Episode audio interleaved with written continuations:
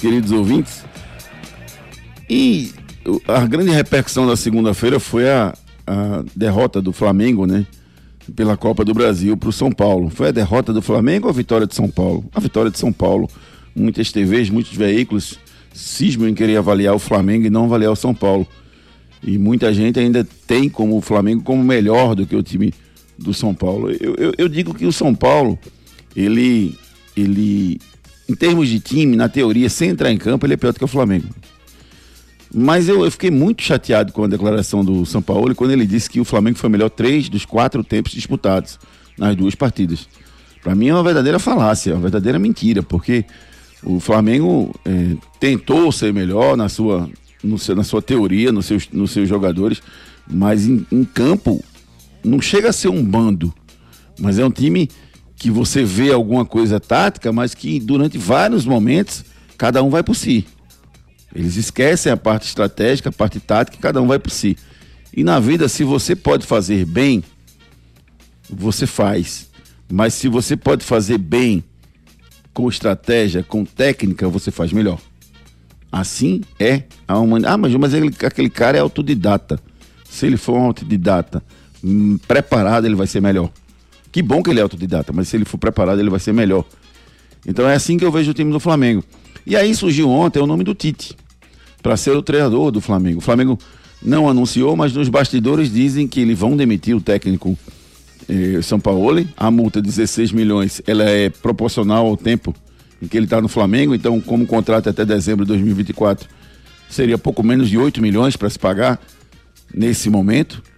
Então, a grande tendência é que ele seja demitido. E aí a gente entra, entra noutra discussão que é como é que deve fazer isso? Você deve demitir e depois correr atrás de um treinador ou você já pode correr atrás de um treinador antes? Será que isso é antiético? O Flamengo está querendo provar que não. Porque os contatos já começaram e o nome da vez é o Tite. O Tite que já convocou um time do Flamengo para a seleção. É, o Santos, Rodrigo Caio, Pablo, Davi Luiz, Felipe Luiz, Gerson, Everton Ribeiro, Everton Cebolinha, Bruno Henrique, Gabigol, Pedro, além de Pablo, é, que foi inclusive zagueiro no Corinthians, todos eles já foram convocados pelo Tite quando ele estava na seleção brasileira. O Tite é um bom treinador? Claro que é. É um grande treinador, um dos melhores de futebol brasileiro. O trabalho que ele fez na seleção brasileira descredencia ele para assumir o Flamengo? Não, de jeito nenhum. Os erros que ele cometeu na seleção brasileira foram provocados pela estrutura que a seleção brasileira oferece a qualquer treinador. Confesso a você que eu não tenho expectativa de que o Fernando Diniz possa superar essa estrutura. Eu acho que o Fernando Diniz na minha visão, vai se tornar um novo Tite. Torço para que isso não aconteça, mas eu acho que vai. Então, o Tite, na verdade, ele tem tudo para fazer um bom trabalho no Flamengo. Depende da cabeça dele, se ele quer voltar para o futebol brasileiro ou não.